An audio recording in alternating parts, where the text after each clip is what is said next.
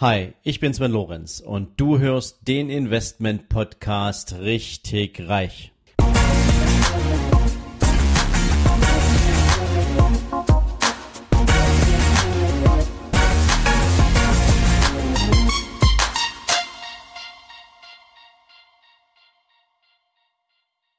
Hallo und herzlich willkommen zu einer neuen Folge von deinem Investment Podcast richtig reich. Heute möchte ich für euch mal ein bisschen Licht ins Dunkel verschiedener Börsenbegrifflichkeiten bringen, ähm, zu denen ich auch in den letzten Wochen immer mal wieder verschiedene Fragen bekommen hatte. Da ging es so um Fragen, hey Sven, wann spricht man eigentlich von einer Rallye? Hey Sven, was ist denn ein Bulle? Was ist denn ein Bär? Wofür stehen die eigentlich? Ähm, natürlich könnte man jetzt als jemand, der sich schon längere Zeit mit den Märkten beschäftigt, sagen, Mann, das muss man eigentlich wissen. Na, das ist nicht immer so und deswegen nutze ich die Zeit heute gern mal für euch, um diese Begriffe ein bisschen zu ordnen. Zunächst fangen wir mal damit an, dass die Börse zwei Wahrzeichen hat. Natürlich das beliebteste Wahrzeichen ist der Bulle. Der Bulle steht für Hoffnung, der Bulle steht für wirtschaftlichen Aufschwung, der Bulle steht für eine dauerhafte positive wirtschaftliche Entwicklung. Und der Bulle steht auch in seinem Zeichen für Aufschwung im Sinne von lang anhaltende positive Entwicklungen der Börsenkurse. Der Bulle steht für die Hoffnung, die die Investoren in aller Regel in ihre Investorentätigkeit mit einfließen lassen. Denn natürlich ist es die Hoffnung eines jeden Investors, dass sie über einen möglichst langen Zeitraum, quasi am liebsten unendlich, die entsprechenden Investments rechnen, dass sie sich bezahlt machen, dass sie sich sowohl vom Wert her als natürlich auch auf der Ertragsseite dauerhaft positiv entwickeln. Man nennt eine solche Zeit, über, also einen Zeitraum, über die sich ein Börsenmarkt, ein Aktienmarkt langfristig positiv entwickelt, deswegen auch Bullenmarkt. Es gibt einen aus dem Französischen abgeleiteten Begriff dafür, den nennt man Horse. Jetzt gibt es unter Börsianern ein Sprichwort, das heißt zum Beispiel, die Horse nährt die Horse. Das bedeutet so viel wie, wenn du einen dauerhaft steigenden Markt hast, dann hast du natürlich zunehmend immer mehr Investoren, die auf diesen Zug aufspringen wollen. Und die kaufen dann von ihrem Kapital entsprechend ebenfalls Aktien. Ähm, das kann also eine Zeit lang so gehen und das heißt, dieser Prozess sorgt dafür, wenn immer mehr Player im Markt sind, wenn immer mehr Investoren plötzlich auf die Idee kommen, an diesem positiven Aufschwung partizipieren zu wollen, dass natürlich auch die Preise der Aktien steigen. Denn in aller Regel gibt es ja pro Unternehmen eine entsprechend feste Anzahl an Aktien, die im Handel unterwegs sind. Und wenn die stärker nachgefragt werden, weil halt mehr Leute, mehr Investoren die Aktie eines bestimmten Unternehmens kaufen wollen, dann steigt der Preis. Und da das im Prinzip fast für jedes Unternehmen, was an den Börsen gehandelt wird, gilt, wenn sie einen guten Job machen, kann man also sagen, der Aufschwung nährt den Aufschwung, die Horse nährt die Horse. Jetzt gibt es den Begriff Rallye oder auch Run-up genannt. Und eine Rallye ist ein zeitlich begrenzter Aufschwung mit einer höheren Dynamik.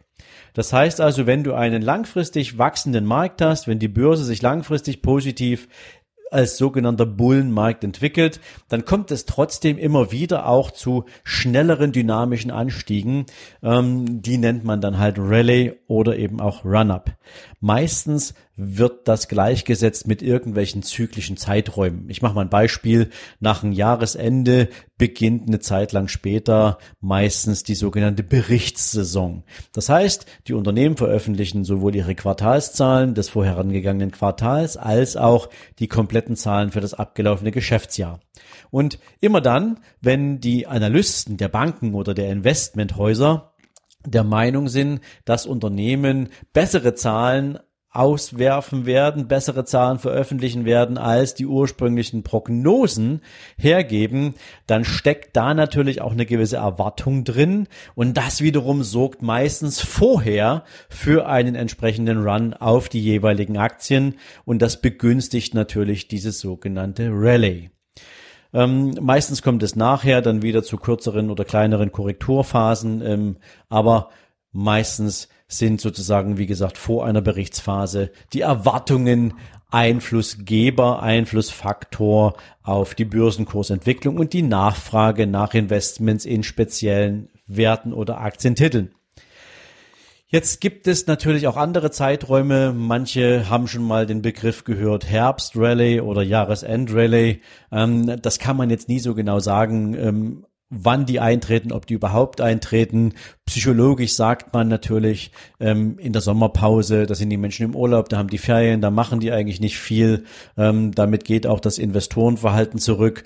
Unter uns gesagt, ähm, wenn man weiß, dass wir in Deutschland ja gerade mal 3,2 Millionen Aktionäre haben, dann sind die eigentlichen Player, die die Märkte wirklich bewegen, die durch größere Nachfrage entsprechend auch Auswirkungen auf Kurse haben, doch dann schon die großen institutionellen Investoren, also sprich Pensionskassen, große Fondsunternehmen etc. Der kleine Anleger mit seinem Sommerurlaub, der hat da eigentlich überhaupt keinen Einfluss auf eine entsprechende Börsenentwicklung.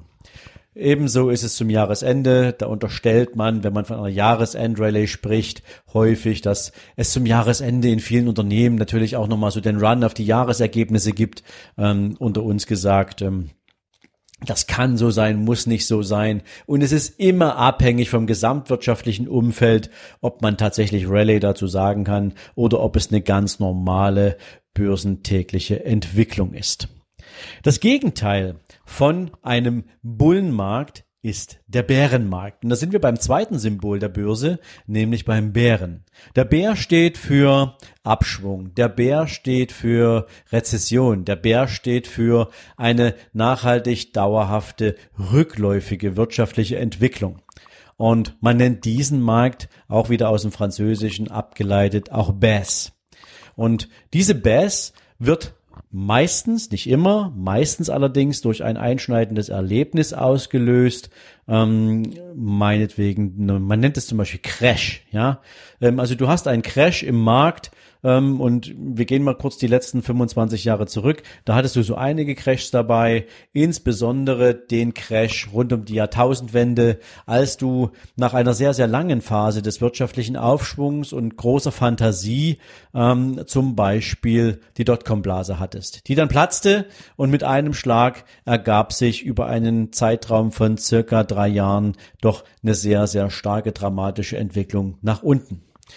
Aber es gab auch 2007, 2008 die große Finanzmarktkrise, die auch einen größeren Crash ausgelöst hat, die dann zwar sehr schnell wieder in einen wirtschaftlichen Aufschwung überging, aber es gab dennoch eine Zeit von mehreren Monaten, die wir einen wirtschaftlichen Abschwung zu befürchten hatten.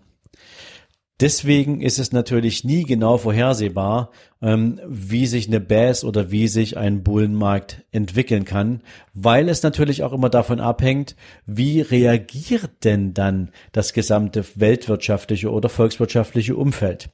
Ähm, nach der großen Finanzmarktkrise gab es jede Menge Spritzen, es gab Staatszahlungen, es gab Staatshilfen. Ja, wer sich erinnert, die Commerzbank wurde seinerzeit ähm, vom, von der deutschen Bundesregierung gerettet. In den USA wurde außer Lehman Brothers ähm, eine Menge an staatlichen Subventionen in Unternehmen reingesteckt, ähm, um sie am Leben zu erhalten, um diesen Crash gesamtweltwirtschaftlich nicht zu einem absoluten Desaster werden zu lassen. Im Anschluss daran wurden die Leitzinsen dramatisch gesenkt, es wurden Konjunkturprogramme ausgelöst, so dass schnellstmöglich also wieder der Hebel auf Erholung umgelegt werden konnte. Und so ab 2009, nachdem dann auch Barack Obama mit seiner Administration dann die entsprechenden Weichen dafür gestellt hatte, beruhigten sich die Märkte wieder und es konnte in einen Aufschwung übergehen der dann zwar überwiegend durch eine steigende Staatsverschuldung und Unternehmensverschuldung finanziert worden ist, aber das ist jetzt mal eine völlig andere Geschichte. Wir haben seit dieser Zeit schon also einen sehr, sehr lang anhaltenden Aufschwung. Übrigens kann man sagen, dass wir seit diesem Jahr 2008, 2009 sagen können, dass wir versuchen, einen neuen Rekord zu brechen. Die längste Börsenphase, die wir vorher hatten, also im positiven Sinne, war die von 1987 bis 1999, ähm, als das Internet quasi den Weltmarkt eroberte, als jeden, jeden Monat quasi neue Unternehmen wie Pilze aus dem Boden schossen, als ein Börsengang den anderen jagte. Das war die Zeit, in der mit viel, viel Fantasie ein, ja, wirklich wunderbares wirtschaftliches, ja, eine wirtschaftliche Entwicklung stattgefunden hat, ähm, die, wie ich vorhin schon mal sagte, zur Jahrtausendwende natürlich ein dramatisches Ende nahm. Aber das ist die längste wenn man so will, in der Neuzeit belegbare positive Börsenentwicklung, also die längste Horse, die wir in den letzten Jahrzehnten zu verzeichnen hatten. Und seit 2009 hat sich die Weltwirtschaft auf den Weg gemacht, diesen Rekord von zwölf Jahren tatsächlich zu knacken. Und es sieht auch gar nicht schlecht aus. Das gesamte wirtschaftliche Umfeld sieht weitestgehend positiv aus.